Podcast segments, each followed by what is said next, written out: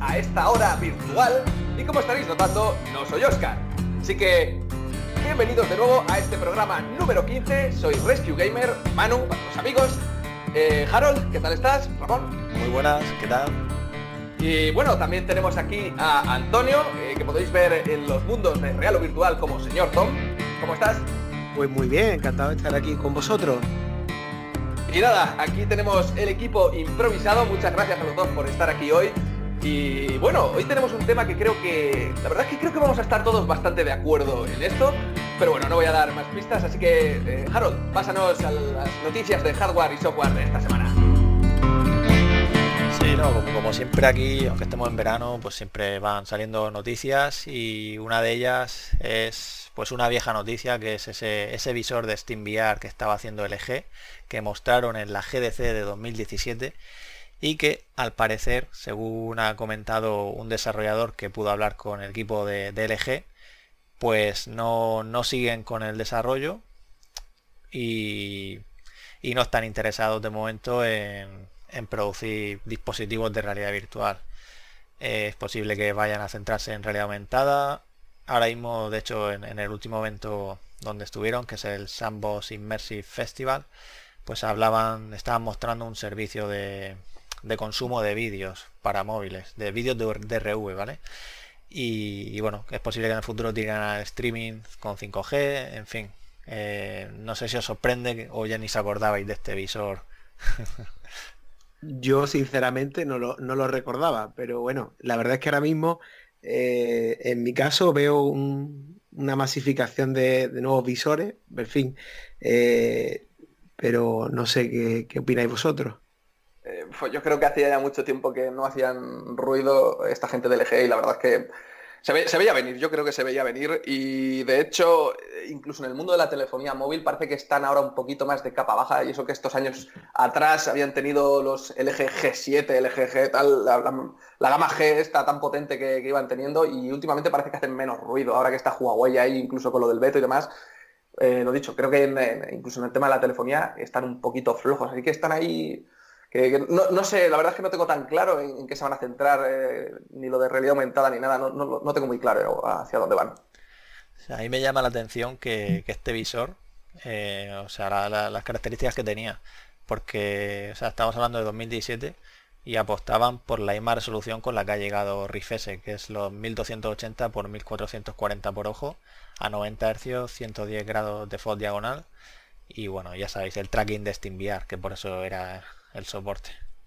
Así que, bueno, es posible que, al final no... Bueno, comentaron en su momento que lo iban a mejorar en base al feedback de los desarrolladores, pero lo cierto es que no, como, como que comentabais, pues no ha habido noticias. Al, final, como que todos los visores oficiales de SteamVR han ido un poquito yendo a, menos, ¿no? Incluso HTC, que era el abanderado, y al final parece que ha tenido que venir Valve ¿no? a, sacar el suyo propio y ya veremos qué tal. Claro, ahí está Cosmos que no, bueno, será compatible con SteamVR, pero al nivel de software, porque lo que es el tracking pues ya se eso es, eso inside out y no se olvidan ya de, sus sensores y sus lighthouse, las estaciones base, al final, bueno, si es que si lo perfeccionan, sí que es verdad que se convertirá en algo ya que, no necesitan, ¿no? Si es igual de fiable, me refiero, de, el tracking. Sí, sí, sí.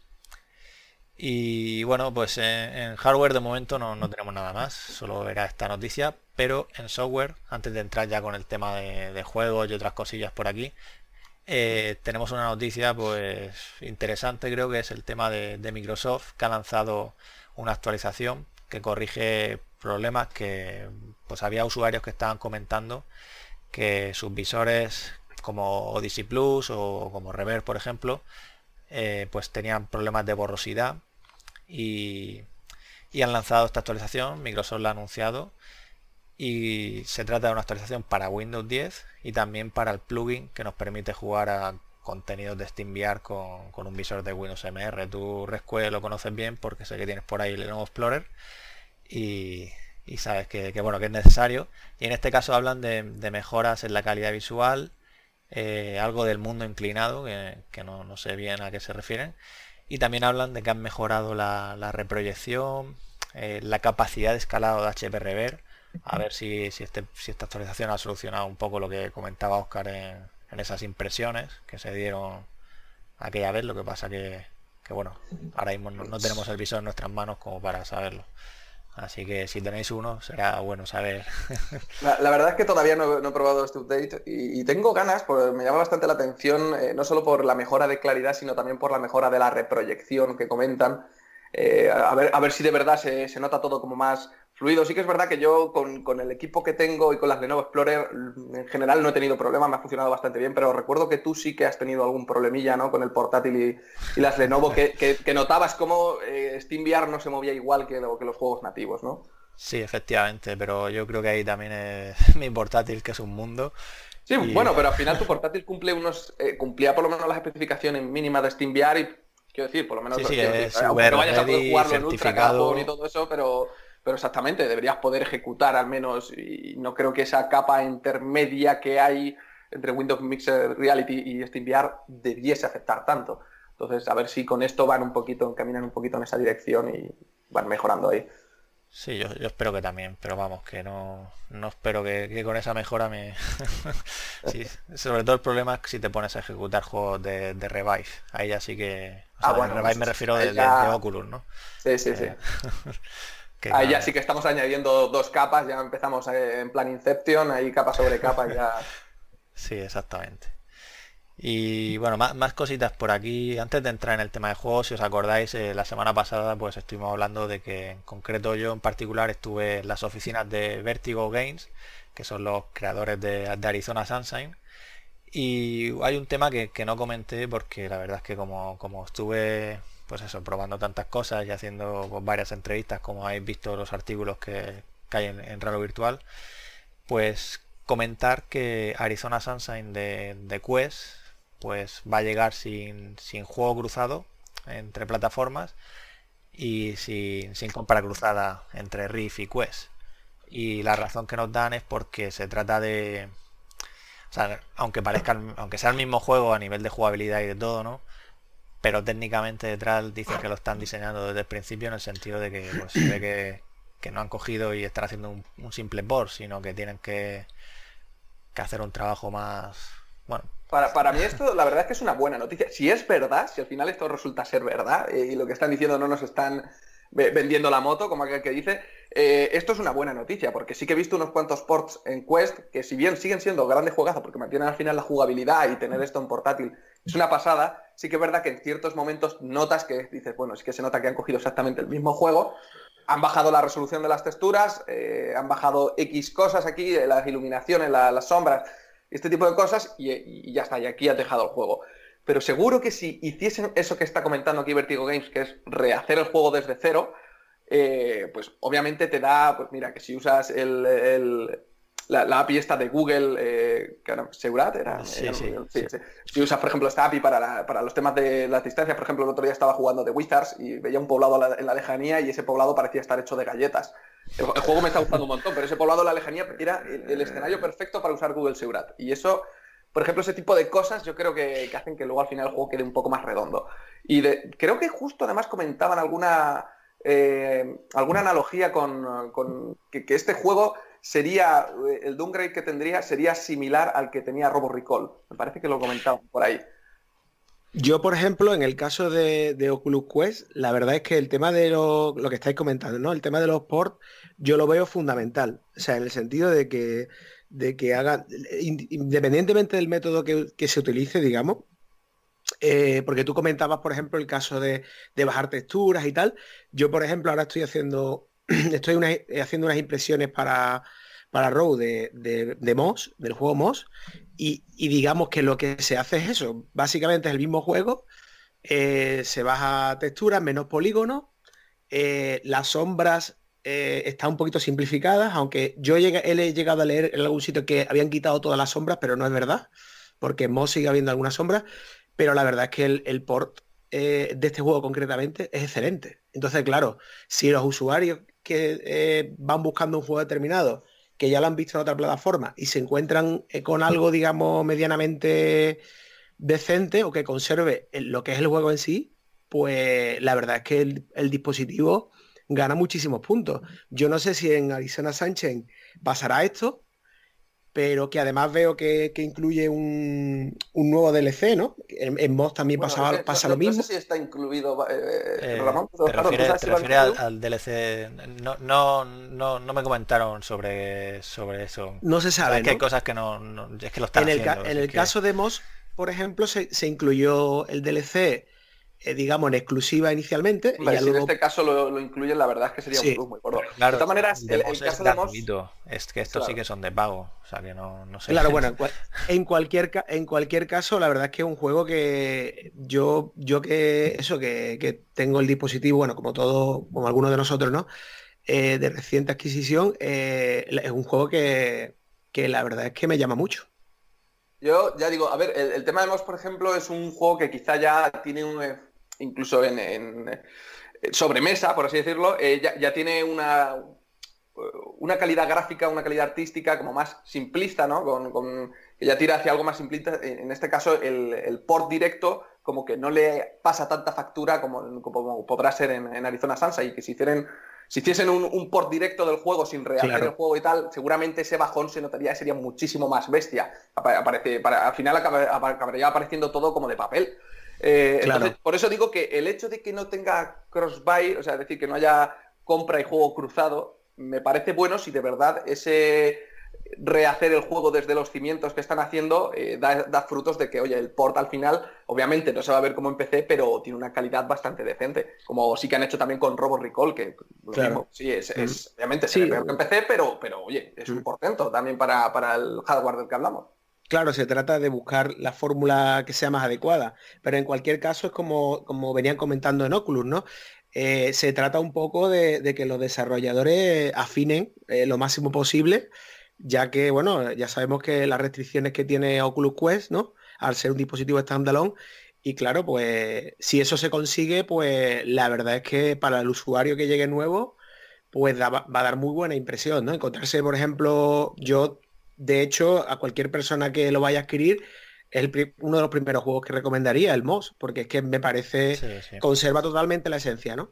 O, juegos como Super Hot, por ejemplo, te los encuentras en, las Oculus Quest y, bueno, y el tema de no tener cables y tal, pues una maravilla, ¿no?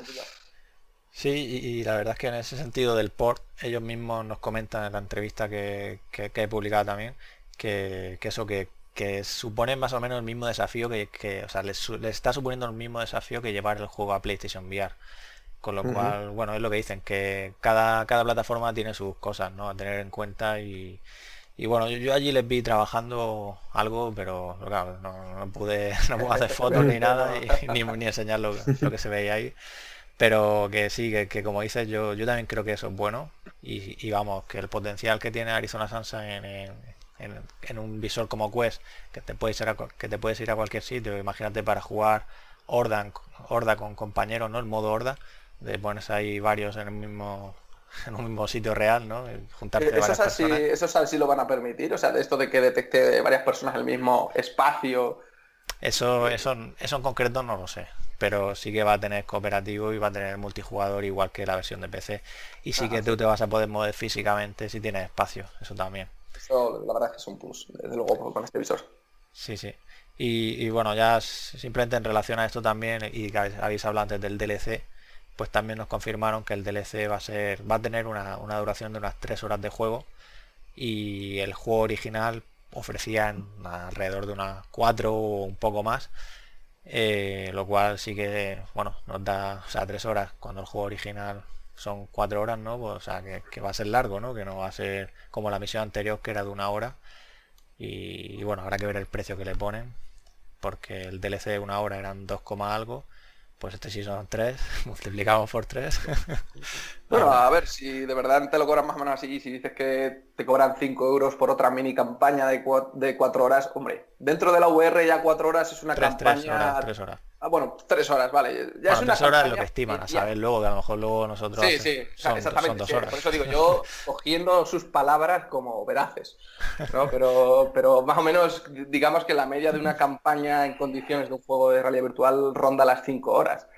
La media alta, quiero decir, de la de que es una campaña, pues eso, en condiciones. Entonces, si nos dan tres horas extra de juego de verdad, oye, mira, puede merecerlo, pero como dices tú, eh, esperemos que no se pasen con el precio, oye, cuatro o cinco euros todo lo más y mira. Pues bueno, ya, hablando de, más cosas, antes de meternos ya en juegos para, para nuestro hogar, ¿vale? Tenemos ahí los arcades, y en este terreno también Vértigo nos comentó que estaban preparando nuevas experiencias y no me refiero a Arizona Sunshine, sino que pues tienen pensado anunciar algo nuevo y es posible que tenga que ver con, lo, que nos, lo, que nos, comentaron de los acuerdos que estaban haciendo ellos. Ellos han hecho de, editor con, con a Fisherman Tale de Inner Space y ya comentaban que tenían más cosas por ahí para este año, así que bueno, ya veremos con qué nos sorprenden si se trata de alguna IP conocida o, un desarrollo exclusivo nuevo, ya, ya veremos. Y, en relación a eso también tenemos por ahí Resident Evil, que Capcom va a lanzar la semana que viene, creo recordar que era, una experiencia pues basada en, la saga la saga popular, ¿no? De, o sea, en Resident Evil, para su, tienda o arcade de, de Tokio. Y según comentan es una experiencia cooperativa para cuatro jugadores en la que nos convertimos en miembros de la unidad de fuerzas especiales de, de Umbrella y bueno por lo que se ve trata de infiltrarse en un laboratorio y se ve que se, se lía bastante y aparece por detrás lo que parece el Tyrant este el enemigo este que sale en Resident Evil 2 también. Y Mr. X sí sí Y bueno, es que estas cosas... la, verdad es que yo, lo llevo diciendo tiempo, que el, tema de los arcades eh, tenía pinta de que puede pegar un buen resurgimiento con, la realidad virtual. Si, si, lo montan bien y así con IPs como estas, pero que no lo dejen encerrado solamente en Japón o en... Que, que, lo, que lo, vamos, que lo expandan un poquito a, a todos los centros arcades que se puedan ir montando por aquí, yo creo que puede tener un resurgimiento bastante bueno. Es que además es una cosa que esto sí que montarlo en casa es muy difícil. Ya no solo porque todo el equipo que hace falta para montarlo con la calidad que hace falta para que esto tenga éxito, sino por el espacio también. Sí, no, efectivamente. Y, yo, yo iría, o sea, yo si me ponen un arcade con Resident Evil. claro. Que me dicen que voy por 5 euros eh, o 10 euros puedo pasar una hora con amigos pegando tiros a zombies dentro de la comisaría de. Acuérdate de Cero Latencia aquella vez, cuando estuvimos por primera vez en 2016. Ah, pues, pues exactamente, ese tipo de cosas. Y bueno, y espero que ya hayan ido cambiando los visores, porque desde luego la experiencia lo merecía solo por el hecho de andar, de verdad pero los visores en aquel momento, ¡buah! Salí con la cara. Además es una forma de, expandir el, mundillo un poco de la realidad virtual a, la gente de, a pie, digamos, ¿no? En ese sentido. Que es, verlo como una experiencia más, eh, digamos, más eh, cercana, ¿no? Que tú puedas ir a un sitio y que sin tener que tener ningún dispositivo en casa, pues de hecho, una experiencia y, tienes a lo, mejor una primera toma de contacto y diga oye, pues esto de la realidad virtual está bien, ¿no? Correcto. De, hecho, eh, ya en muchos centros comerciales de España, lo que he estado oyendo yo, eh, te puedes encontrar fácilmente puestos que a lo mejor tienen una mini experiencia con un visor tipo Gear VR, que a lo mejor tienen unas Oculus Rift en condiciones o unas HTC Vive y tienen ahí Steam VR con, con unos cuantos juegos que tú echas un euro y no sé cómo lo contabilizan, porque eso la verdad es que no lo sé, pero, pero lo he visto y lo he probado, le echas un euro y te deja unas cuantas pilas en, eh, no sé, en el Sirius Sam, por ejemplo. Aquí, aquí en Sevilla, por ejemplo, eh, que tenemos el, bueno, el, parque, de atracciones que tenemos en Isla Mágica, ¿no? Resulta que, hay un, siempre ha habido un salón recreativo, ¿no?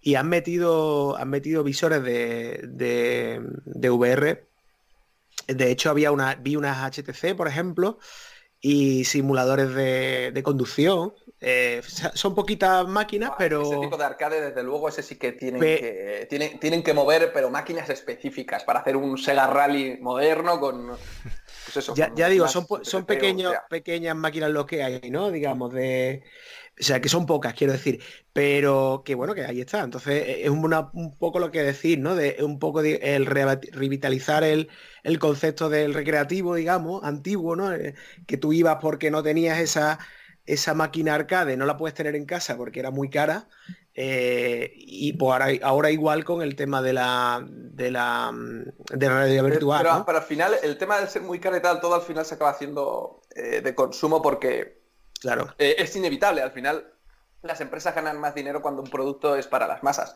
Entonces, eso no lo pueden evitar, pero lo que sí que tiene la VR, que, va a tener algo que va a seguir funcionando en las arcades y que nunca las personas van a poder tener en casa por norma general, es por el tema del espacio. Montar algo como lo de Zero Latency Claro. a menos que seas un multimillonario y tengas tu mansión, eh, pues lo tienes un poco difícil.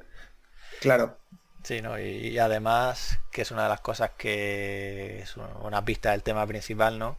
Que, que lo de Casco es con una saga conocida que tú vas por la calle y ves eso y te llama la atención si, si, si, bueno si eres un bueno si estás metido en el mundo de los juegos no y conoces un poquito. Exactamente no es lo mismo que veas eh, mata hordas X 3000 que, que, ver un Resident Evil métete aquí y mata zombies pues claro claro, que es ahí a donde a donde voy no toma mi, toma mi dinero no enseguida claro.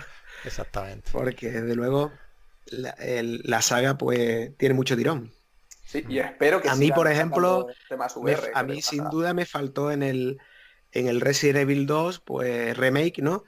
Yo eh, cuando eh, había mucha gente que decía, bueno, pues por fin, digamos, dejamos un poco al lado de la, primera persona y el tema de realidad virtual, yo jugué, me lo pasé, jugué muy bien el juego y tal, pero me faltaba el, Totalmente. Eh, me faltaba lo que tuvimos en el 7. Es lo que dicen, o sea, que, con la cámara al hombro en tercera persona el juego está genial, pero yo creo que lo que han conseguido con Resident Evil 7, eh, eso si lo hubiesen aplicado este remake con VR, yo ahí ya había explosionado.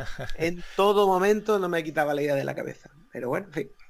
Así ya, llegará, Ya llegará. ya llegará. a ver si en, el 8. Y, lo gracioso de todo es que usando el mismo engine que, que es el RE Engine, eh, ¿cómo, no es posible forzar ese modo de alguna forma? Porque es que además parece que esa opción de realidad virtual ni siquiera la han puesto en el engine para PC, porque ni siquiera Resident Evil 7 a día de hoy tiene un mod como si pasó con Alien Isolation. O sea que parece que de momento eso ahí lo tienen capado, lo dejaron solo para Sony y ahí se ha quedado. Muy bien, pues si os parece nos vamos a meter de lleno en, bueno, vamos a seguir hablando de juegos, pero en este caso en vez de, de arcades como estábamos hablando principalmente, pues hablamos ya de, lo que tenemos en casa. Y en este caso, si os acordáis de, Spark, ese juego de ese deporte virtual que se inventó CCP Games, en el que bueno, supuestamente tienes que tirarle una pelota y golpear al, rival, ¿no? Al oponente, son partidos de uno contra uno. Y, y, como sabéis, esta empresa, pues en 2017 comentó que no, que no iban a desarrollar juegos de realidad virtual Luego el año pasado dijeron el motivo que era porque, bueno, el motivo que todos imaginábamos, que no había una gran base de usuarios para que fuera rentable. Y bueno, desde entonces pues poco a poco han estado haciendo. De hecho Spark fue su último juego. Y en este caso han lanzado una actualización que se llama Championship y que entre otras cosas pues permite una búsqueda de partida más rápida, el matchmaking por nivel, que también tiene como, categorías para ir subiendo de, categoría. O sea, en plan bronce, plata, oro, hay cinco categorías con 100 posiciones. Y luego también tiene tablas de clasificación, eh, creación de partidas personalizadas y una mejora del modo espectador. Eh, no sé si habéis jugado este juego. Eh, mm, yo lo, lo, tengo, pero no lo he jugado, la verdad. Lo tengo comparado, pero no, lo he jugado. Así que lo mismo con lo mismo es una oportunidad ahora con la, con la actualización. La verdad es que sinceramente eh, muchas veces, lo, yo confieso que, me ocurre que hay veces que cuando el, juego está orientado únicamente al online, ya he tenido alguna mala experiencia con, algún juego de, que te acostumbras, el, juego te gusta y de repente ves como el online, vamos, algo que imagino que nos ha pasado a todos, ¿no? Ves como el online se queda se queda vacío, ¿no? Se queda fantasma, ¿no? Digamos. Y, claro, da un poquito de... Si ahora, por ejemplo, han, mejorado el tema del matchmaking y, bueno, y se producen emparejamientos de forma, digamos, rápida, pues mira, lo mismo es una oportunidad para... para, para empezarlo ahora con la actualización. Porque la verdad que un juego sí, yo, eso lo veo un problema. El, tema de que un juego esté orientado solo al online es que es ponerle ya una fecha de caducidad sí o sí y en ocasiones es más temprana de la que nos gustaría. Eh, por eso yo normalmente para los juegos que son única y exclusivamente online eh, no, suelo, no suelo comprarlos como tal. Eh, o me suelo esperar a que haya rebajas o cosas así, pero no, no suelo ir a por ellos. Me, suele gustar más un juego que tenga su parte single player, ¿no? Su parte offline, que tengamos una campaña, un, no sé, un modo de entrenamiento, modo horda infinito, lo que sea, algo que puedas echarle horas y que luego aparte tengas ese online como incentivo. De hecho, creo que así se crea más comunidad online eh, cuando tienes la posibilidad primero de practicarlo, de hacerte con el juego y luego ya una vez te ves eh, fuerte, pues entonces te vas al online. Claro, pues sí, porque además tiene ese factor, ¿no? Lo que tú estás comentando, que entras en el online y claro, llegas nuevo y si no está, si no está bien hecho el, emparejamiento, pues te, puedes encontrar que, que no te da tiempo ni siquiera a aprender, ¿no? Eh, porque, porque te vas a encontrar con jugadores que mucho más experimentados. no, solo eso, sino que el día que pase, como tú has dicho, que, oye, mira, por lo que sea, ya va decayendo la, comunidad que tiene y es más difícil encontrar emparejamientos o un día en concreto no encuentra, es que tampoco puede jugar. Claro. No tiene la opción tampoco de echar unas partidas. Oye, mira, es que me apetece, me gusta mucho cómo se juega este juego, el, desempeño físico que hago con este juego, no sé, la fluidez que tiene de los movimientos y demás pero no puedo jugar porque no, tengo agente con quien jugar. A, mí me pasó, recuerdo, eh, un ejemplo claro para mí de esto es el, creo que se llamaba Starblood Arena, puede ser. ese juego han, quitado los servidores, no sé si lo han quitado ya o los iban a quitar ahora. Eh, creo que pues los quitaban dentro de poco, sí. Pues, a mí ese juego me encantaba, o sea, me, gustó mucho. la verdad es que con el movimiento que tenías de la nave, eh, que podías moverlo en todas las direcciones, que no hubiera ningún tipo de... Bueno, yo evidentemente no, con el tema de mareos y tal, nada, ¿no? Ya a estas alturas, pero, pero es que ah, incluso eh, era muy, muy agradable llevar la nave, veías todo claramente, veías los combates, eh, veías, veías a los enemigos, la dirección por la que venía, es decir, mm, te orientaba bastante bien y, tenía un movimiento de la nave muy, muy versátil, ¿no? Y claro, la cosa se quedó al final en que podía jugar con bots, nada más. Y claro, pues al final sí puedes probar un poquito, pero e incluso inicialmente el matchmaking no iba bien, luego lo arreglaron y sí, pero bueno, eh, yo pude llegar a jugar algunas partidas mm, bien, pero la cosa pues al final pues se ha ido apagando. Ese, es un, claro ejemplo, desde luego, porque te gastabas lo que costaba el juego en su momento, que era un precio completo de juego, y uno, bueno, dos años tiene ya el juego, eh, dos años después te quedas que no puedes nada más que echar unas partiditas con los bots. Ahí le metes una, como tú dices, ¿no? Le, metes una campaña y bueno, pues lo tienes, por lo menos tienes, eh, por lo menos sabes. por lo menos lo amortizas, quiero decir, te aseguras de que lo puedes amortizar, pase lo que pase. Claro, claro. Sí, hay otro, otro que también se sabe ahora cuando sale en PlayStation VR y en PC la, ya la versión completa, es Telefrag VR que también va enfocado al multijugador y bueno es un juego en el que bueno como se llama Telefrag tiene también ese tema de, que te puedes teletransportar en la posición del otro jugador y hacerle un telefrag, ¿no? O sea, reventarlo de, de, detrás. Acrónimo de reventar a alguien. sí, no, y, este es el estudio de Ansar, que son los que hicieron Detached, y ahora se han centrado aquí, es posible que también tenga bots y tal, para no solo, pues eso, que no solo sea... Y, y, parece, y parece que es solo con solo multijugador, ¿no? Bueno, o sea, seguramente tenga algún tipo de, campaña, pero bueno, que, es como el Quake en su día, o el Quake 3 me refiero con juegos de estos que, que la campaña es en los mapas contra un bot, ¿no? Y tal. Claro, claro, sí. Es como para... Al menos ya te ponen unos retos con unos niveles que dices, mira, oye, tengo 40, 30 niveles, con de, más, de, más, de menos a más dificultad, ya por lo menos puedo hacerme un recorrido y ir cogiendo... Sí, yo, yo espero que sí, que, bueno, que, que si no... Es que ya tienes Space Yankees, es que ya tienes por ahí, y es Ubisoft el que está detrás, ¿no? Es que al final son tantos títulos que, que eso es lo difícil, ¿no? Que si encima es complicado, cuanto más haya, Sí, parece que en, algunos géneros, yo creo que el problema que tiene la VR muchas veces es que se ha sobresaturado en unos géneros, en los géneros que están de moda quizá en los juegos en 2D, quiero decir, de la, de la parte online sobre todo, ¿no? Y sin embargo hay otros muchos géneros que se han quedado sin explorar o, mira, que han salido a reducir uno o dos. Mira, ahí tenemos eh, el, Eco Arena, jolín. Eh, ese, yo creo que no hay muchos más como ese. Claro, yo, yo, eso, yo estoy totalmente de acuerdo con eso. Es decir, Eh, y también es verdad que un poco a lo mejor la vía es diversificar, ¿no? Y ver, ir probando hasta que se vaya dando con la tecla bien en un sitio bien en otro. Pero claro, nos empeñamos un poco en también en, eh, quizás, ¿no? En, reproducir lo que hay en el, en el, mundo, digamos, de los videojuegos, en, en pantalla plana, por decirlo así, y, a lo mejor, pues, no siempre es la fórmula válida. No, no, digamos que, no, que, no, sea solamente un camino, que, es posible ese camino, pero, pero claro, ahí hay un montón de. Bueno, tenemos casos de, videojuegos que a lo mejor han, han intentado hacer algo nuevo y, han tenido éxito, ¿no? En, en la realidad virtual, ¿no? Sí, yo iba, a decir algo, pero creo que mejor lo voy a dejar para cuando entremos con el tema principal, porque esto nos puede ir un poquito ligado. Es lo que me estaba dando cuenta, digo, bueno, ya estamos debatiendo, pero bueno, pero, sí, bueno, enseguida Por ahí va la cosa. Bueno, otro de los juegos que también hablamos la semana pasada es No Man's Sky, que es esa, esa actualización oh. billón que llega ya, bueno, no sabemos cuándo llega, llega en verano, pero ha recibido la primera clasificación de contenido por el sistema de clasificación australiano, que una clasificación de contenido, no, estamos hablando de un review ni nada de esto, estamos hablando de, lo que dice, pues por ejemplo, a los padres si sus hijos pueden jugar a determinados juegos, y en este caso es para mayores de 15 años, y por temas de lenguaje y por el tema del multijugador. Y siempre como cuando reciben estas certificaciones, que quizás suene más SRB o PEGI, que son el estadounidense y el europeo, los sistemas de clasificación, pues siempre significa que, está cerca su llegada. Y, diréis, ¿y qué hace esto?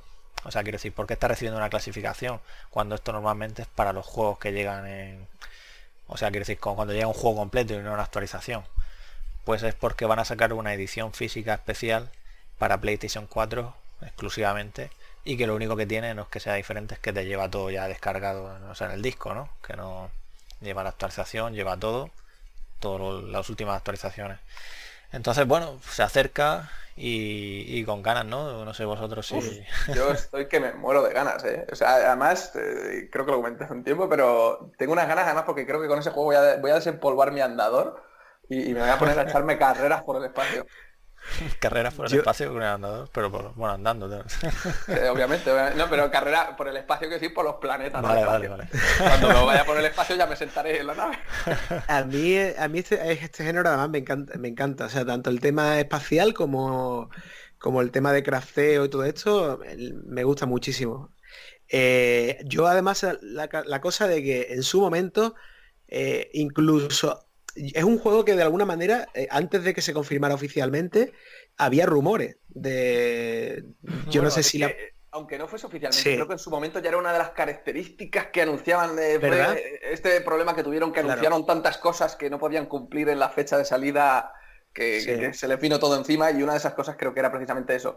Pero nunca lo dejaron del todo estar y siempre iban dando ahí el ese de que, pues, sí, que les gustaría trabajar en ello y tal. Pues, pues, seguramente por eso la, comunidad, digamos, eh, lo ha ido... Era algo que se hablaba, era algo que se hablaba, se hablaba que podía ser. Y, es un juego, yo, a mí me pasa con algunos juegos, ¿eh? que no lo, algún juego que no lo he jugado y es como digo, lo mismo este lo van a sacar...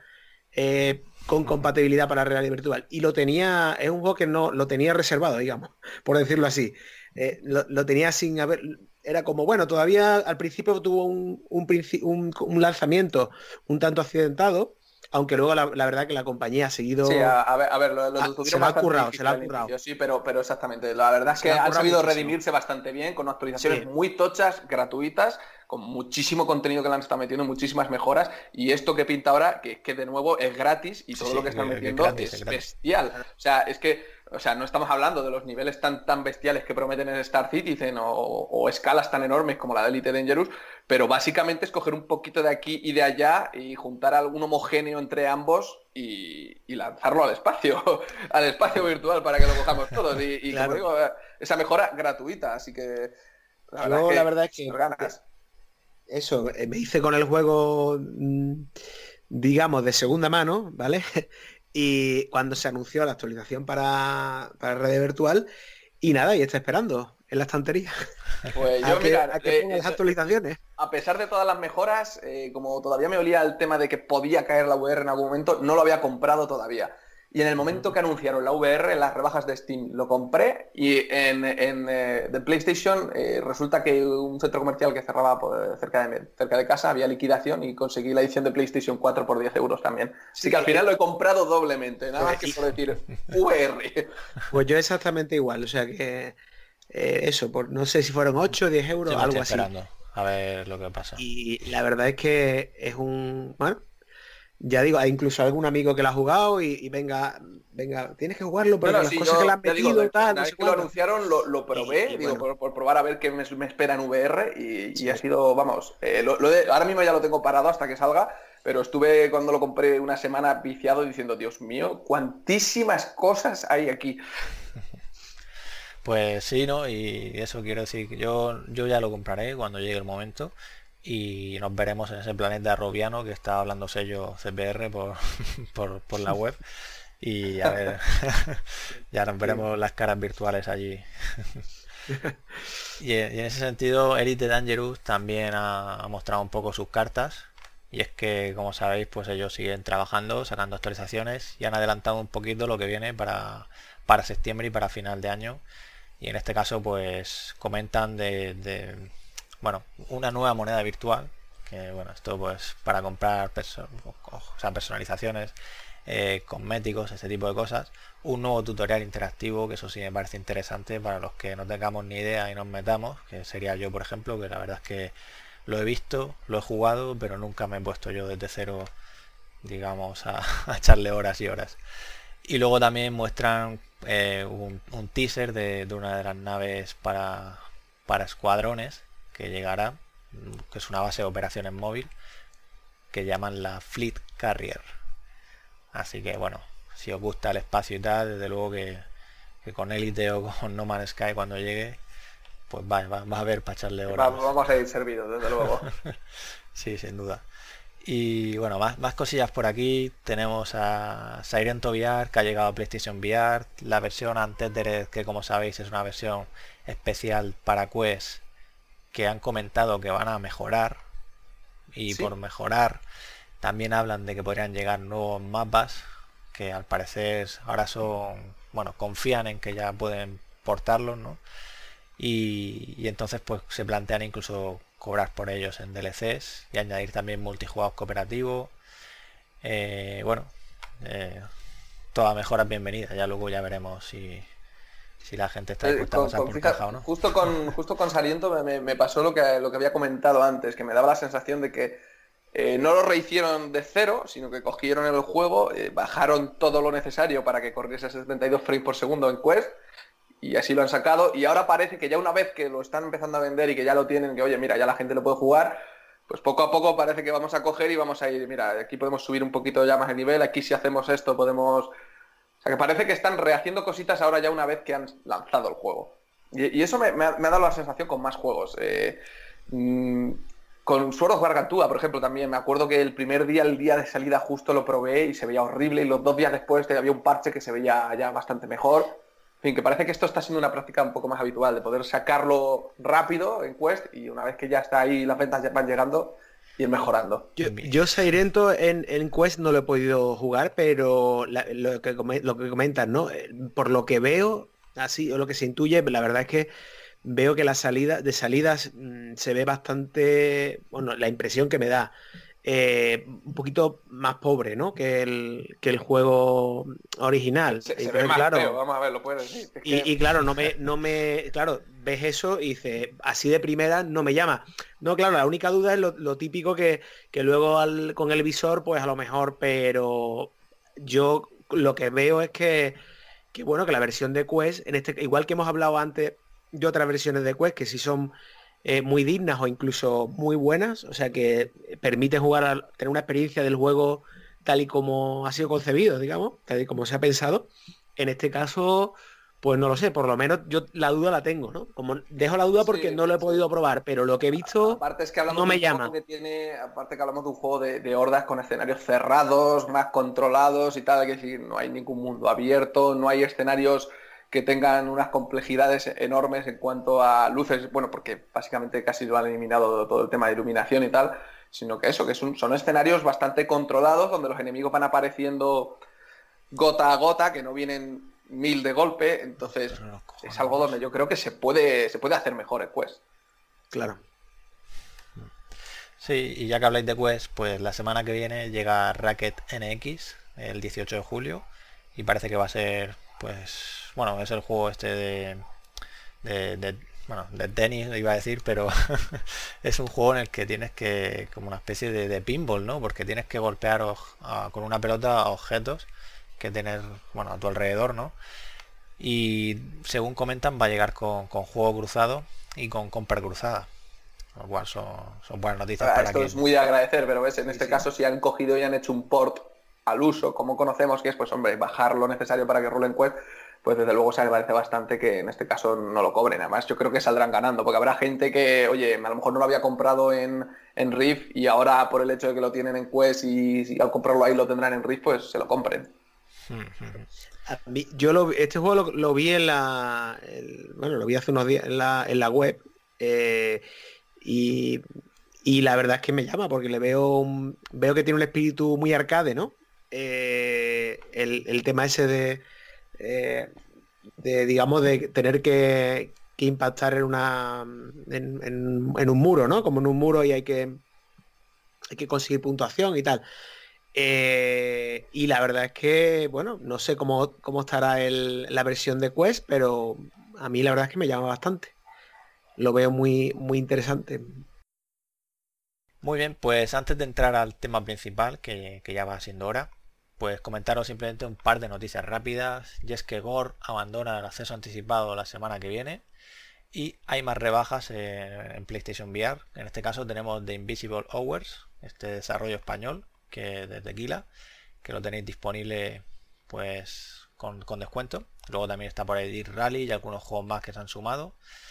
Y, nada, pues ya si, si te parece rescuepo, pues nos metemos ya de lleno en ese tema de la semana. Pues sí, vamos con el tema de la semana.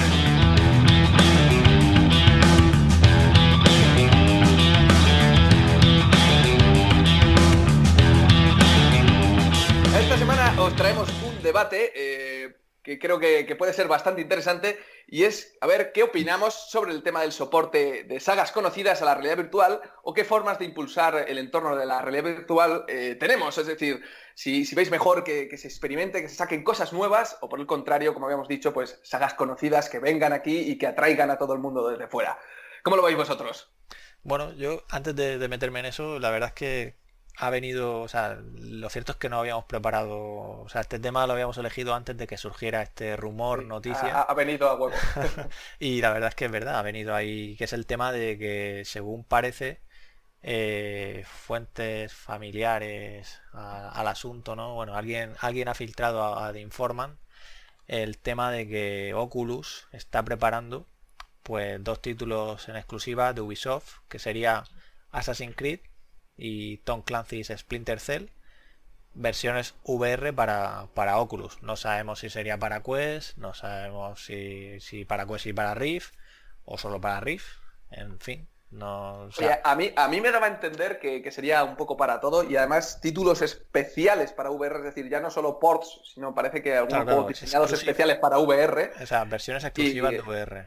exactamente. Eh, pero quiero decir diseñados especialmente para VR, o sea, ya no solo que sean juegos y tal, sino que, o sea, juegos exclusivos, sino que, que parece que están pensados, han cambiado quizá mecánicas y demás para que casen con la VR. Y a mí me da a entender que va a ser para todo el ecosistema eh, de, Oculus, por el hecho de que comentaban también que, aunque no han dado los datos concretos, que, las cifras de ventas de Quest han, ah, vamos, han sobrepasado todas las expectaciones que tenía Facebook y, parece que, pues eso, que ante esa abrumadora cantidad de, sobreventas que no esperaban, eh, van, a, van a destinar más dinero en pues en comprar estudios y, crear exclusividades. Sí, solo una punta ahí que, esa información de que ha superado sus expectativas es también un rumor, porque quiero decir, es, sí, sí, de la claro, claro, yo, te, digo todo sobre este contexto. Claro, claro, claro, no, por eso, solo para que quede claro que Oculus lo único que ha dicho es el tema de los 5 millones de dólares que de, os acordáis, ¿no? De, de, beneficio de ingresos, ¿no?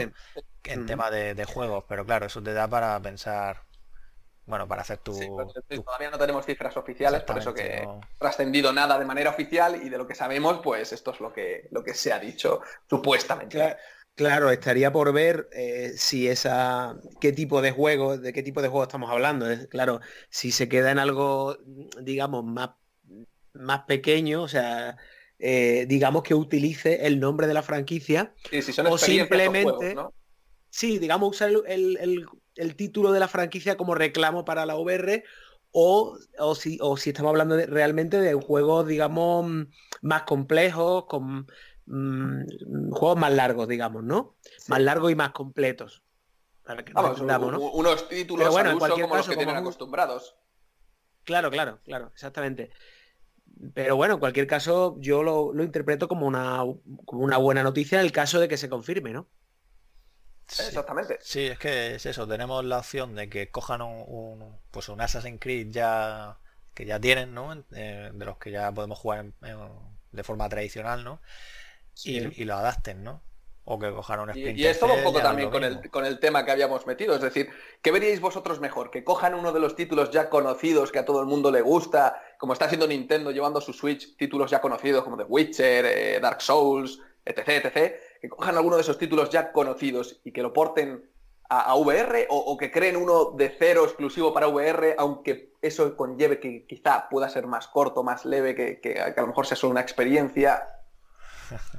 Claro, yo, yo, es que incluso, pero claro, eh, basando el debate en esta noticia, digamos, por decirlo así, o cogiéndola como, como trampolín de, o punto de partida, eh, digamos, yo abriría incluso otra tercera, ¿no? Que digamos sería un juego totalmente nuevo, ¿no? Un juego totalmente nuevo que no tenga ningún tipo de vinculación con, como hay casos, ¿no? Claro. Como hemos visto casos que, eh, yo qué sé, pues Astrobot, ¿no? Astrobot, por ejemplo, cuando salió fue una auténtica sorpresa y, mm, estuvo en todos los medios de videojuegos, tanto, eh, tanto específicos de la, de la red virtual, como medios de videojuegos generalistas, ¿no? Porque fue un, juego que, bueno, que por su calidad y por su innovación, pues tuvo mucho impacto, ¿no? Sí, sí, desde luego. Ahora True Blood, eh, o sea, Blood True, perdón. Eh, o como está pasando ahora con algunos títulos que están llegando, como, eh, Spirit One, que llega, me parece, el mes que viene, o eh, teníamos el otro, el Phantom Ops, el Cover Ops, este de que también iba a salir para la, la empresa. Sí, sí, no, yo ahí es lo que dice, o sea, quiero decir, ¿cómo, cómo, cómo impulsamos la realidad virtual, no? O sea, quiero decir, tenemos las sagas conocidas, que bien haces lo que has preguntado ahora, el, port a VR y le adaptas los controles y tal, ¿no?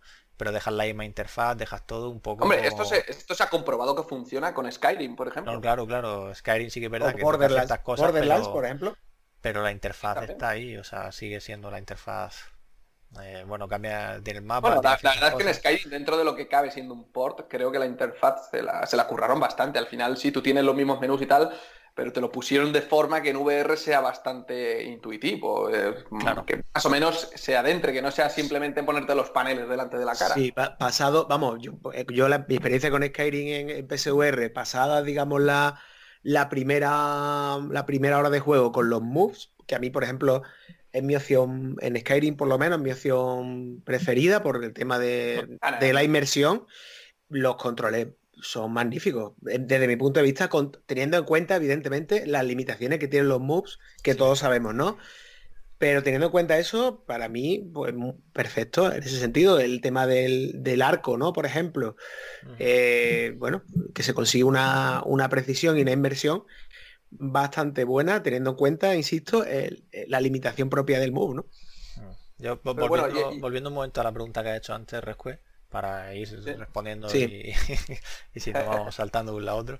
Eh, no, que eso, que, quiero decir, están los juegos de los que decía, ¿no? Los que cogen Fallout 4, ¿no? Y pues tienen Fallout 4 VR, Skyrim VR, Skyrim, Skyrim VR y luego tienes pues Dune VFR, ¿no? Que son juegos con sagas conocidas que te hacen una versión exclusiva de, realidad virtual, como este Wolfenstein Cyberpilot, que también llega ahora a finales de mes. Y, luego tenemos lo que dice lo que dice aquí Antonio, ¿no? Que es el tema de, de Astrobot, que son juegos que triunfan, que son exclusivos de VR, pero que realmente el que está fuera, pues pues ahora lo leí. Eh, a, eso, a, eso, es a lo que iba a llegar. Claro, claro, esa es lo si que tenemos vamos a... la opción de IPs nuevas e IPs conocidas, creo que si lo que queremos es atraer gente a la VR, necesitamos IPs conocidas, porque una IP nueva, la gente que ya está en la VR ve cosas como, como lo que había dicho, Spire One o el Phantom Ops y demás, y lo, Storland, cualquiera de estos, exactamente. Eh, y, lo ves y dices, joder, esto lo quiero ya. Pero la gente que está fuera del, mundo VR, que no está leyendo noticias de realidad virtual, de esto se entera muy, muy poco, porque los medios generalistas no, no, no, hablan de ello. Sin embargo, eh, si coge exactamente, si tenemos el Skyrim VR, si vienen ahora Assassin's Creed y Splinter Cell, si esto se cumpliese y de verdad llegan y son juegos completos o ports, pero ports completos a VR, seguramente los medios generalistas sí que lleguen y digan, oye, mirar lo que, lo que va a llegar en VR. Yo creo que esto va a atraer a más gente. Yo, ahí, en, relación a la pregunta que decías, sí, ¿qué prefiero? ¿Un juego que sea un port o, uno específico para VR? A ver, dentro de la idea y del concepto, yo prefiero uno específico para VR. Por el tema también de que a lo mejor si ya juega la otra versión, pues, pues así va a ser nuevo, ¿no?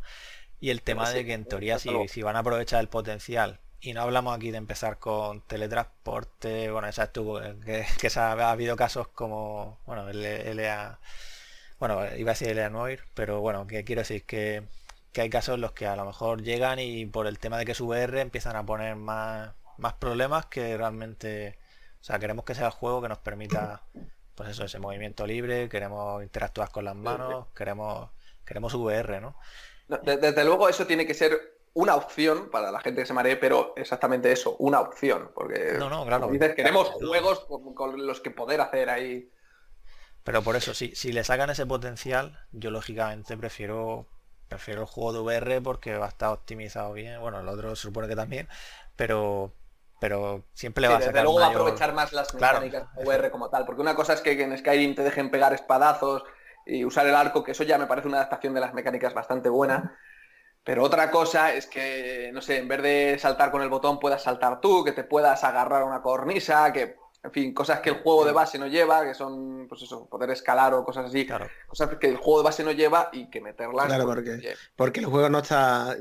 Claro, el juego no estaba diseñado en principio para realidad virtual, ¿no? Entonces, claro. Exactamente, no, es lo mismo diseñar pues un RPG eh, al uso en 2D y luego portearlo en 2D que diseñar un RPG desde cero, donde cuando ya lo estás diseñando la, en la etapa de diseño se te ocurren cosas, eh, teniendo en cuenta la VR, que, no se te ocurren cuando, cuando haces el port ya. sí, claro, eh, en juegos como Skyrim o Borderlands, ¿no? Por ejemplo, también es otro caso, ¿no? Eh, digamos que ese tipo de cosas te recuerdan que en realidad estás jugando un juego plano, ¿no? Que ha sido porteado o pasado a, y, aún así, virtual. Quiero repetir, pero vamos, que, para mí Sí, sí, para mí, pero vamos, eso para mí dos juegos, dos juegos muy buenos, ¿no? La experiencia es muy buena, pero. Eh, no, no, desde luego, pero lo que quería decir es que aún así Skyrim me sorprende eh, a día de hoy por la cantidad de cosas, de mecánicas que, que, Bethesda podría haber dicho, no, esto dejarlo así como está, que le pulsen al botón y que se haga. Pero no, no, no, ya dijeron, no, eh, hacer algo que para que, que, la gente lo viva. arrear al, caballo, nadar, cosas que son muy secundarias que dices, es que podía ser pulsar el joystick y para adelante. Y, al final han cogido y han hecho una mecánica completamente integrada en la VR. Y eso eh, creo que Tesla es la única que ha hecho eso al hacer, hacer al llevar su juego a realidad virtual. Pero que de nuevo, eh, si, lo hubiesen hecho desde cero para VR, estaba claro que habrían salido más cosas todavía. De, todas formas, a mí, eh, a mí en este debate, digamos, cuando Mm, cuando pienso sobre este tipo de cosas, eh, inevitablemente eh, pienso en, que la red virtual realmente lo que tiene que, o por donde hay que tirar, es en diversificar las opciones, porque claro, picotear de un sitio de otro, ¿no? O sea, entonces, eh, para mí, la, para mí, evidentemente, lo que pienso es que lo que quiero son las dos cosas, ¿no? O sea, quiero que quiero que me traigan un Astrobot, quiero que me traigan un Blood and Truth y que, y que luego, pues nada, eh, me porten de vez en cuando, bueno, pues, o bueno, o que traiga el, ahora que viene el No Man's Sky que hemos estado hablando, ¿no? Correcto. Eh, pues perfecto, o sea, eh, en, esas, en ese sentido, por ejemplo, una de las noticias, ¿no? que hablaban del tema de jugar a juegos tradicionales en streaming, ¿no? Eh, en tu visor, ¿no? En ese sentido, eh, yo mm, puedo estar más o menos de acuerdo porque, por ejemplo, cuando se hablaba de, no sé si fueron, eh, no sé si fue, mm, fueron los propios de Oculus, o, que lo, en una entrevista que, lo, que comparaban las Oculus Quest con la Nintendo Switch, ¿no? Sí. En el sentido de la portabilidad, de, lo que de lo versátil que es. Yo, yo que tengo la, bueno, también tengo la, Switch, veo que, eh, digamos, en el, sentido de, mm, en el espíritu, digamos, de, de los dos dispositivos, veo muchas similitudes también en ese, aspecto, porque... Mm, sí, sí, totalmente. Claro, el, por ejemplo, el tema de... Por eso digo el tema de diversificar, ¿no? Que en las Oculus Quest tú puedas, ¿no? bueno, eh, estoy, me pongo el visor y ahora veo una pantalla, tengo una pantalla y estoy eh, jugando a un juego eh, que tengo por streaming, ¿no? Por ejemplo, que tengo en mi ordenador o donde sea y lo estoy jugando en, el visor, ¿no? Ese tipo de, opciones yo creo que son muy atractivas también eh, para los usuarios o poder ver, por ejemplo, bueno, sin cables, ¿no? Te pones el y puedes estar viendo, por ejemplo, pues una película en 3D o, Netflix, por ejemplo, ¿no? Sí, que desde luego trae más opciones, o sea, tiene más opciones multimedia y de, bueno, y de usabilidad que, que también atrae más al usuario. Pero yo iba también al terreno de lo que es, eh, al terreno comercial, de lo que es solo el, tema de los videojuegos, eh, que, sí, que sí que es verdad que tiene muchas similitudes Oculus Quest con, Switch, y precisamente de, eso, decía, en, Switch tú tienes eh, sagas propias de Nintendo y sagas nuevas que están creando, que, las tienes ahí en Switch, pero luego Nintendo no ha dejado de traer grandes títulos ya conocidos, como ya he dicho ahí, Dark Souls, pues Doom, vamos, todos los pepinazos gordos que, no pueden faltar ahora de Witcher 3 que, que lo han anunciado todos esos pepinazos de, algunos ya de hace tiempo, otros más recientes, pero que los están trayendo a Switch y, la, y, hay mucha gente que, no es de Nintendo, pero cuando les han dicho, oye, mira, vas a tener esta consola que, la puedes jugar en, la... Pues, pues, eso, lo puedes jugar en la tele, o la puedes jugar en portátil y te vas a poder llevar este juego que tú normalmente juegas en Play 4.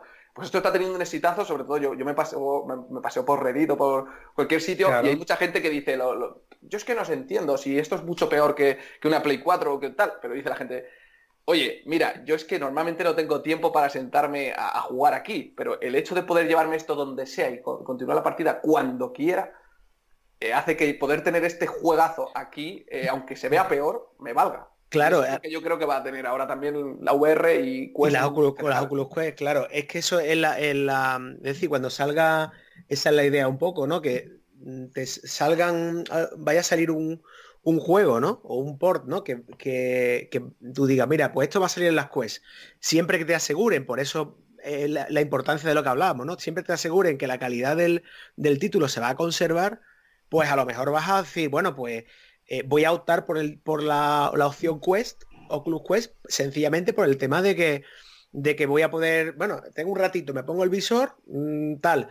Y ahora pues mira, que es que pasa media hora y, no, y le doy, lo apago y lo dejo, ¿no? Y, lo y, esto precisamente, este comportamiento que estás, que estás describiendo, precisamente yo creo que se acrecenta con la edad. Es decir, eh, generalmente la, gente que, mira más por los gráficos, que mira más por yo quiero la mejor experiencia posible, suele ser gente más joven. Y, gente de. A ver, que yo no lo digo por, por nada en especial. Eh, yo tengo 27 años y veo gente de mi edad de las dos cosas, y, pero, pero que creo que, va, conforme uno crece, va buscando más esa versatilidad porque eh, uno al final acaba teniendo hijos, trabajo, viajas, no sé qué. Eh, es decir, la sociedad está cambiando y, la gente se mueve más. Entonces, al final, por mucho mejor que se vaya a ver en sobremesa, si te lo puedes llevar, eh, va a haber mucha gente que prefiera eso. Claro, yo, yo en mi caso tengo 41 y, te puedo confirmar lo que me estás diciendo. O sea que, que no sé si será por el tema de, de, haber vivido toda la evolución de los videojuegos y tal, que bueno, que evidentemente cuando veo unos gráficos, cuando veo un rendimiento de un videojuego muy potente, pues me gusta, como no. Pero igualmente, si veo un juego en 8 bits o veo unos gráficos poligonales o tal, pues bueno, no, tampoco me, me sangran los ojos, digamos, ¿no? Entonces, en ese sentido, pues sí, sí me, me identifico con lo que comentas de, de que yo muchas veces eh, prefiero algo que sea cómodo, que sea que lo puedo usar más o menos rápido, ¿no? Y, en ese sentido las Oculus Quest, pues muy bien y... Pues e, es interesante ese punto que das, de que como tú dices, tú has vivido toda la evolución de los videojuegos y ya como que tú conoces de dónde venimos, ¿no? Y, el hecho de ver lo que hay ahora es como decir, ¡guau! Es que esto ya, a mí la mitad de esto ya me parece una pasada. Pero... Eh, a mí me gustan mucho los juegos retro, yo disfruto un montón de ellos pero no sé si es solo por eso, pero como, digo, también es que eh, la sociedad, como digo, creo que está cambiando bastante y el ritmo de vida que lleva la gente es muy distinto. Entonces, hay personas que, si tienen el lujo de poder estar en su casa tranquilamente y poder dedicar dos horas, tres horas en su casa tranquilamente a jugar, pues obviamente eh, van a preferir jugar en su PC, en su Play 4 y con lo máximo posible, 4K, etc. Yo, por ejemplo, eh, a pesar de mi edad y demás, yo me muevo un montonazo, estoy toda la semana de allá para acá, tren, tal, y el hecho de poder llevarme, por ejemplo, ahora los Oculus Quest, que las llevo en una mochilita, que la llevo dentro de mi mochila con el portátil de trabajo, e, es, vamos, a mí me hacen un mundo. Es que si no fuese de otra forma o la Switch no podría jugar. E, entonces el, tema de, por ejemplo, de que te saquen en, bueno, en un dispositivo visor, ¿no? Un, port, ¿no? O a, un juego que sea atractivo, ¿no? De, de, una IP o una saga conocida y que tú digas, mira, es que te lo vas a poder, ¿no? Te lo vas a, lo puedes jugar cómodamente, te lo lleves, pues eso yo eso, por ejemplo, como estábamos hablando antes, ¿no? Es un punto que lo veo bastante con bastante tirón, ¿no? Para exactamente. Yo siempre que me, lo que me, lo vayan a dar aquí, prefiero comprarlo aquí antes que en una que, en PC, por ejemplo. Eh, pero bueno, que luego aparte lo que estábamos comentando, desde luego yo creo que esto va a hacer que, venga gente. Que os esté claro. por, por ese tema y yo ahí sí que es verdad que, a ver, una cosa, un juego que sea low poly y tal, y a ver, te puede gustar, pero si estamos hablando de, una experiencia que pretende ofrecer los gráficos más realistas posibles, pues yo ahí siempre voy a preferir un PC o lo que sea que me dé la mayor potencia. Claro, claro, pero por, eso digo, que es que ya depende del y creo que cualquiera, vamos, que al final, o sea, otra cosa es que, que, tú disfrutes de lo que tienes y no pasa nada. Yo disfruto de PlayStation VR y no tengo los mismos gráficos que en PC, pero, pero bueno, que volviendo... No, claro, no, no, no, no. Yo, yo por el lado de que eso, de, por eso digo, de que mi ritmo de vida al, final... Eh, yo por eso de que al final puedo dedicar más tiempo fuera de casa que dentro de casa a jugar. Si a mí me pueden dar un título para llevármelo fuera de casa con las consecuencias visuales que tienen, pues claro, lo prefiero antes que antes que el claro, Quizás ese punto de vista se correspondería con el de, del público más generalista, ¿no? Que a lo mejor eh, las, las, Oculus Quest pueden ser una buena puerta de entrada claro, en ese claro, sentido, lo que iba, que parece entonces, claro, precisamente porque, porque se puede corresponder porque no va a poder, a lo mejor mm, no va a decir, ahora tengo que, comprarme un PC muy potente, tengo que comprarme un visor tal, tengo que, me, tengo que estar más informado del, mundillo y simplemente, pues, ya digo, con pues eso es lo que, lo que estamos hablando. El, el Oculus Quest como que te da el, o un visor standalone, ¿no? Lo que te da es una puerta de entrada eh, más fácil, ¿no? Yo, por ejemplo... Es más masificable, exactamente. Pero bueno, que igual nos estamos centrando mucho en este debate, pero que a lo que íbamos es que exactamente con, eh, en, el, mundo VR en general para atraer a gente, yo creo que creo que, bastante, estamos bastante de acuerdo los tres en que necesitamos IPs conocidas, ya bien sea con ports o con juegos exclusivos para VR, pero creo que se necesitan IPs conocidas para atraer a la gente hacia la VR. Claro, mira el ejemplo de, o sea, un claro ejemplo, por ejemplo, de esto que, estábamos hablando, de Assassin's Creed o de Tom Clancy Splinter Cell, lo tienes con Sniper Elite. Yo para mí sí es una saga conocida y de hecho ya lo hemos dicho en otros programas, me encanta. Y poder jugar en VR ahora con una campaña nueva y que, y que se lo están currando desde cero para, para VR, pues seguro que, vamos, que tiene que estar. Exactamente, a ti que ya la conoces, pero ya estás en VR, te lo tiene vendido seguro, pero la gente que esté fuera y que le guste esa saga, cuando vea eso, igual es el incentivo que necesitaban para dar el salto. Claro, o como No Man's Sky ahora, ¿no? O sea, la gente que, esté disfrutando del juego. Que no Man's Sky yo creo que va a traer a gente, pero vamos. O, en el tema de diversificar, por ejemplo, lo que yo, mm, un sector que hay, un sector ahí nicho, digamos, eh, es el tema de, de los simuladores de conducción, ¿no? También te sacan el, un simulador de, conducción que diga que, una, para una persona que tenga su volante, si tenga su, su equipo, ¿no? Y, dice, ah, pues esto lo vas a poder jugar en, red virtual, ¿no? Pues eh, sé que es un tema, un mundillo un poco más, más nicho, porque bueno, yo por lo menos no todavía no me ha dado por el pillarme un volante y tal, pero ahí hay un público, ¿no? También. Sí, pero que le gusta al, debate que llevamos, si, me ponen una saga como Gran Turismo o me ponen una saga menos sim como Rick Racer, que es muy arcade, pero me ponen una, arcade de, de Rick Racer en VR, oye, eh, yo me tiro de cabeza. Claro. Pues, por eso digo que ahí, digamos que yo... Eh, está claro el tema de la, de la saga, la, verdad es que tiene mucho tirón, porque además, eh, por ejemplo, en el caso de Sony, ¿no? Es algo que está haciendo más o menos periódicamente. como, digamos, por decirlo de alguna manera, es pegar el golpe en la mesa, ¿no? Skyrim, pan. no sé si fue con el aniversario, no sé si fue con el segundo o tercer aniversario de el Borderlands, por ejemplo. lo veo como, como un golpe en la mesa de vez en cuando, de decir, oye, que es que esto, este juego completo, lo vas a poder jugar en, en, VR. Entonces, eh, yo, es, lo que comentamos, ¿no? Ya sea de una manera o de otra, la verdad es que mm, es una forma de, llamar a público si ese, si ese juego o ese port o ese género conectan contigo, ¿no? De, oye, mira, yo a mí esto de la red virtual me, llama, pero tengo una Play, por ejemplo, ¿no? Me, me llama, pero no. Y de repente pues sacan el, te sacan Skyrim o te sacan, bueno, como ocurre con Skyrim, o el Borderlands y resulta que es una saga que a ti te encanta. Pues a lo mejor dice, oye, pues ahora es el momento de, pillar el visor, ¿no? Pues en base a esto os planteo otro pequeño subdebate.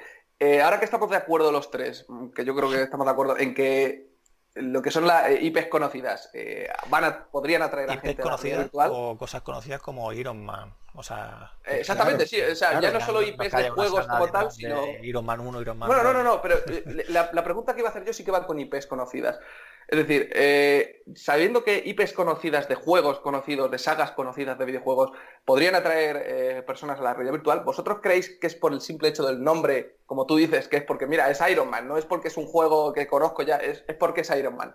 ¿O creéis porque, que es porque esa saga yo la conozco, sé cómo se juega y me gustaría tener esa misma experiencia estando yo dentro?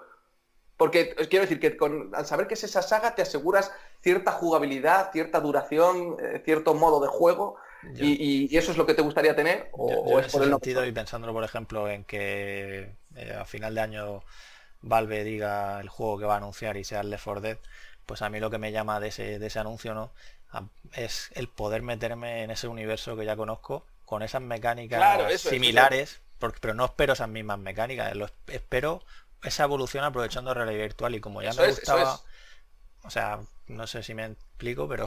Sí, sí. Sí, sí, sí, pero, pero justo lo que has dicho tú, el meterme en ese mundo, ¿sabes? Eh, exactamente. Es decir, no, obviamente las mecánicas no van a ser exactamente las mismas, pero sabes que te aseguras un tipo de juego, ¿no? Dices, vale, yo ya sé que aquí me van a desarrollar seguramente por pantallas, por unos niveles de cierta duración. O VR, bien hecho. Exactamente, y, que sé más o menos el tipo de juego que es, que las mecánicas o el cómo interactúo con las cosas de ese juego cambiarán, pero voy a estar dentro de ese universo, que sé cómo se mueve, que a mí me gusta. Eh, esa, es la clave, eso, lo que estáis comentando, ¿no? El estar dentro de, ¿no?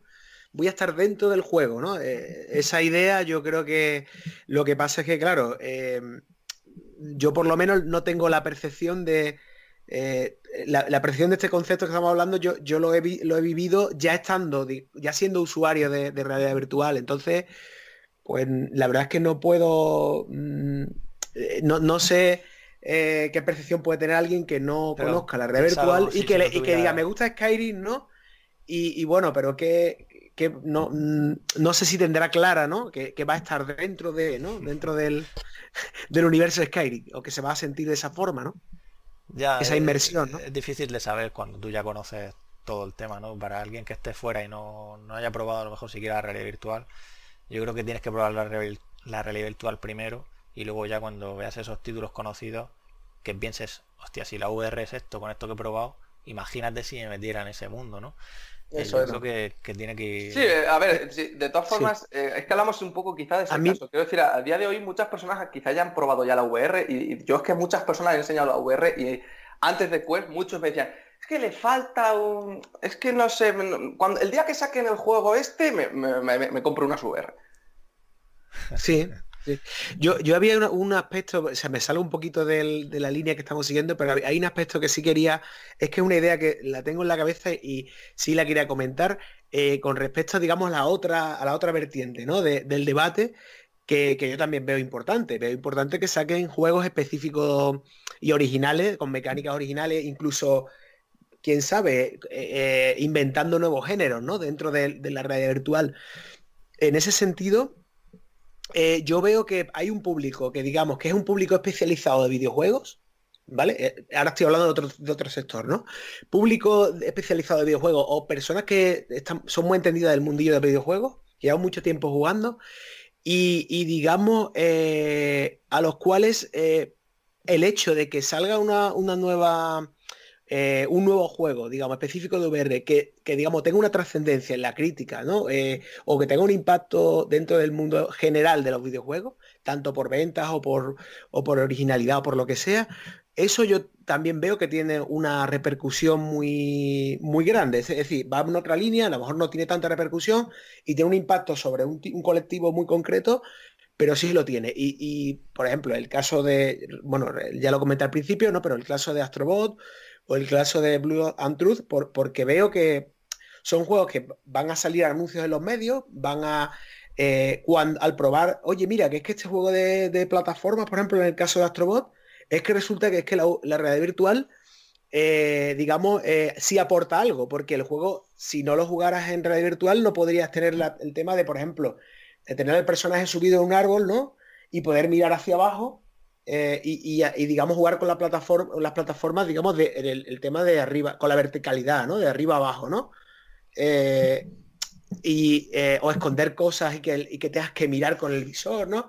Ese tipo de, de cositas eh, cuando alguien, digamos, de, una, mm, digamos, del mundo de los videojuegos, eh, del mundo generalista, ¿no? o, un crítico, pues lo ve, dice, oye, pues esto aporta algo nuevo, ¿no? Y entonces yo creo que ahí a lo mejor no, no, no vienen tanto las ventas por ahí, no ganamos en ventas, pero sí el, prestigio, en prestigio, exactamente, en prestigio, en buena eh, oye, que esto, esto tiene una...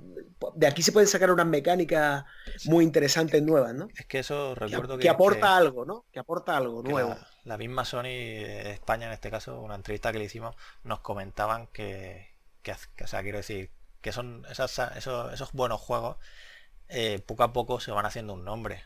Y ahora sí te anuncian Astrobot 2, pues ya la gente que conoce y los que van creando sagas nuevas. Claro, exactamente. Ya, ya es una IP que, Sagas VR, exactamente, una IP VR. Y eso ya pues, o sea, ya, atrae, ¿no? Lógicamente los que estamos aquí conocemos, pero pero bueno, que y también me ha recordado el tema que dijo eh, Pete Hines de Bethesda, que, que, era un poco como ellos se enfocaban en el tema de la URV ahora, que era que cuáles son los juegos que están creando y si hay algún elemento de la realidad virtual que tenga sentido para ellos. Si es así, entonces lo consideran y si no, pues siguen adelante. Eh, bueno. Es una buena filosofía, desde luego. Sí. A ver, sí, pero es lo de siempre, ¿no? O sea, para eso existe también Borf, para eso existen los wrappers que se llama, que te permite coger un juego 2D tradicional y convertirlo en VR, eh, bueno, de una... Hombre, no, creo que vaya por ahí la cosa, sino que cuando hacen el diseño de un juego... No, no, por eso, sino lo que quería decir es que que, con ese tipo de cosas que, habría gente que seguro que le gustaría jugar a, los juegos tradicionales, ¿no? Sí, es decir, que aunque el juego no, no case bien con la realidad virtual, que dejen ponerse en la dentro, ¿no? verte ahí dentro y ya la misma experiencia está en VR, aunque luego los controles sean con el gamepad o el teclado, ¿sabes?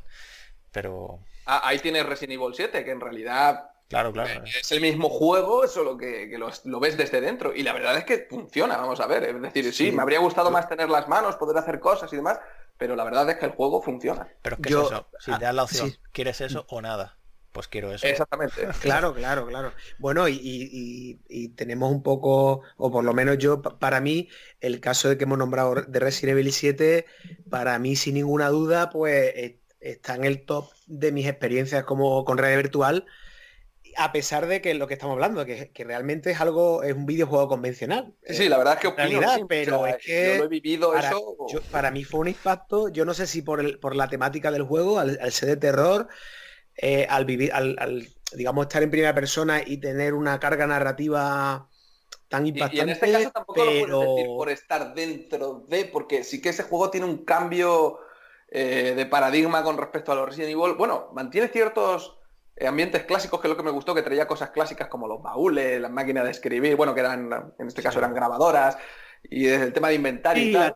Pero el ambiente era muy distinto, el ambiente era como muy distinto. Y aún así, eh, hecho ese de, estar ahí, o sea, creo que lograron un ambiente muy, muy bueno, vaya. Por eso digo que muchas veces sí, eh, a lo mejor, digamos, evidentemente estamos de acuerdo con el tema de la saga, pero eh, eso, y, siempre que se pueda, ¿no? Eh, jolín, ¿por qué no? ¿no? Es como, oye, pues Resident Evil 2 eh, también en red virtual, oye, pues, pues, ojalá hubiera sido así. Y claro, es una pena pues que en este caso pues... Ya, se, han visto mods de hecho del Resident Evil 2 que, lo que es poner la cámara en primera persona funciona muy bien.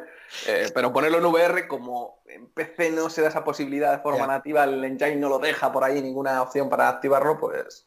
Eh, es algo, es algo, que no, en lo que comentamos antes, es algo que no se entiende porque el, yo recuerdo, eh, bueno, de hecho se hizo, es algo que cuando, cuando salió Resident Evil 2, yo tenía la esperanza de que se hubiera una actualización para pasarlo a primera persona y que se sacara luego en red virtual, porque por ejemplo, el, si no me equivoco, el de Evil Within, no sé si el 1 o el 2, eh, sacaron una actualización en ese sentido, de, que podías jugar al juego, eh, una actualización oficial, que podías jugar al juego en primera persona. Pero claro, si no está implementado el tema de. no está contemplada la posibilidad ya de en el juego base de, poder digo que además es pues impresionante los mods que ha hecho la gente del tema de primera persona, porque además justo en los momentos eh, difíciles para la VR, como es cuando te agarra un enemigo, te echan para atrás o cosas así, se pone en ese momento en tercera persona y luego te vuelve a poner en primera persona cuando acaba esa animación. Con lo cual es que estaría preparado para ponerle ya lo que es el, visor, ¿no? De todas formas, está claro que, en ese sentido Sony tiene claro el tema de la saga porque eso, ahora por ejemplo hemos nombrado Resident Evil 7 y lo, y lo que no, y lo, eh, con la compatibilidad ¿no? de, de los dos modos, del modo normal y el, modo de radio virtual, pues en su momento fue un, gran incentivo para, para que la, el visor despegara, ¿no? Eh, y, luego, bueno, pues solo, como he comentado yo, lo he expresado así, ¿no? Del tema del, eh, de dar el golpe en la mesa de vez en cuando, ¿no? De, oye, venga, pues ahora Skyrim, oye, ahora Borderlands. Y no sé si se tendrán reservada alguna carta, porque yo alguna que otra vez, por, eh, esto me lo vaya a permitir como, como, como deseo, a ver si ocurre. Yo el, vamos, me sacan a mí eh, un Bioshock, me da igual si los tres o uno solo, en realidad virtual y, yo, vamos, eh, me caigo ya, ¿eh? si nos ponemos a pedir deseos, yo quiero un Metal Gear, que vale que viene el Spire One el mes que viene, pero a mí me encantaría estar dentro de ese mundo. A mí también me gustaría meterme ahí en Rapture. ¡Guau! ¡Qué barbaridad! Pues, a ver, yo creo que, hemos hablado ya largo y tendido y no sé, si tenéis algo por ahí en el tintero, si no podemos hacer un poco un mini resumen cada uno para cerrar y ya. Sí. Si, os parece, no rescue. A mí me parece bien, vamos, yo más o menos creo que lo he soltado todo. Sí, yo, yo sí, por, resumir si queréis, nos damos una rondita tal. yo por resumir simplemente, yo en mi, postura un poco, evidentemente creo que los temas eh, estamos de acuerdo en el, tema de la importancia de la saga, ¿no? de sagas conocidas, ¿no? Mm, pero para mí, yo dando una visión global al, debate, para mí lo ideal para que la, red virtual despegue o, mm, o, se haga más fuerte, digamos, es diversificar, ¿vale? Tanto, tanto sacar cosas específicas para red virtual y originales como eh, saga o incluso lo que estaba comentando de, de, otras, otras cuestiones, es decir, utilizar el streaming, eh, poder jugar a, juegos eh, en 2D, digamos, dentro del, eh, con el visor, digamos, con, una pantalla grande, poder usar multimedia, es decir, para mí, o el tema de los, mm, también que hemos comentado de los arcades, ¿no? Que otra forma de darle, mm, digamos, de mm, darle una visibilidad a la red virtual, yo por ahí veo un poco la... O sea, para mí serían las dos opciones, ¿vale? Del debate, para mí, integrado en ese punto de vista general, para mí sería importante desarrollar las dos opciones. Ese es el resumen. Sí, no, yo, en mi caso. yo en ese sentido estoy, o sea, un poco en tu línea, como has dicho, creo que las sagas son fundamentales para que, bueno, para que llegue a la gente que no, que no está acostumbrada, ¿no? Es como si la gente escuchara FIFA VR, hostia, ¿eso qué es, no? O sea, pues ya le llamaría la atención, o Call of Duty VR, ¿no? Entonces, pues eh, yo opino también que, tiene que seguir, o sea, eso va a seguir ahí, o sea, el tema de los títulos específicos de VR, eso va a seguir y se van a ir generando sagas conocidas de VR. Y, bueno, no, me quiero meter en, más puntos así, pero porque, bueno, va un poco más por la línea del gaming, ¿no? Pero sí que es verdad que, como dices tú, los arcades, todo, todo ayuda a que la VR se, se dé a conocer. Y otra de las cosas que, por eso, que los visores estén en las tiendas, que los puedas probar, que todas estas cosas que siempre decimos, ¿no? Que, haya marketing. Pero, pero bueno, las sagas yo creo que tienen que... Es importante. Y yo también creo que, que seguro que Sony y Oculus, esos rumores, cuando el río suena, ¿no? Si no. exactamente, exactamente. ojalá, ojalá. Qué cosas ojalá. Y, y, Valve está ahí. Valve tiene sagas muy buenas también. Sí, Half-Life. Uf. No, no, lo nombres, no eh, Todo el mundo, todo lo hemos pensado, ¿verdad? eso, eso es como Voldemort, se, se piensa, pero no se dice. Pero no se dice, ¿verdad? Yo, bueno, por, resumir un poquito todo lo mismo, el, eh, ir solo a la cuestión, el concepto que es la cuestión. Eh, pues eh, eso, yo, yo creo la, la, saga, desde luego, eh, obviamente, como, dice, como dices tú, Harold, eh, el tema de, los juegos propios de VR, las sagas propias de VR, parece que ya se están gestando, parece que van a estar ahí. Y eso va a ser muy importante de cara a futuro, cuando la VR ya esté, ya, esté ya sea algo de masas, algo que, la gente tenga. eso va a ser muy importante para mantenerla, pero para darle ese petardazo de salida necesitamos a las sagas conocidas que vengan y que atraigan a la gente de fuera. Pues Así que bueno, pues eh, yo creo que con esto hemos dado por terminado el debate, ¿no? Y, bueno, creo que vamos a ir cerrando ya por hoy ya eh, nos hemos pasado la hora virtual, que, la hora van a, empezar a ser horas virtuales. Eh, así que bueno, muchas gracias a los dos por estar aquí. Harold, ¿alguna cosita añadir? Nada, gracias por hacer aquí el papel de Oscar. bueno, Antonio, ¿tú? Sí, muchas gracias por, haberme invitado y, bueno, y, los que quieran que no, sé si se ha comentado, me pueden leer como señor Tom en la, en, la página web, ¿vale? Sí, efectivamente. Y nada, pues por lo dicho, muchas gracias por, escuchar hasta aquí, Robianos, y nada, la semana que viene más, seguiremos este mes de julio y ya avisaremos porque seguro que habrá vacaciones por el medio, como, como es lógico y normal, pero ya, ya os avisaremos. Así que nada, por mi parte, muchas gracias y hasta la próxima. Pues eso es. Muchísimas gracias a todos y aquí un servidor también se despide. Hasta la próxima. Hasta luego. Adiós.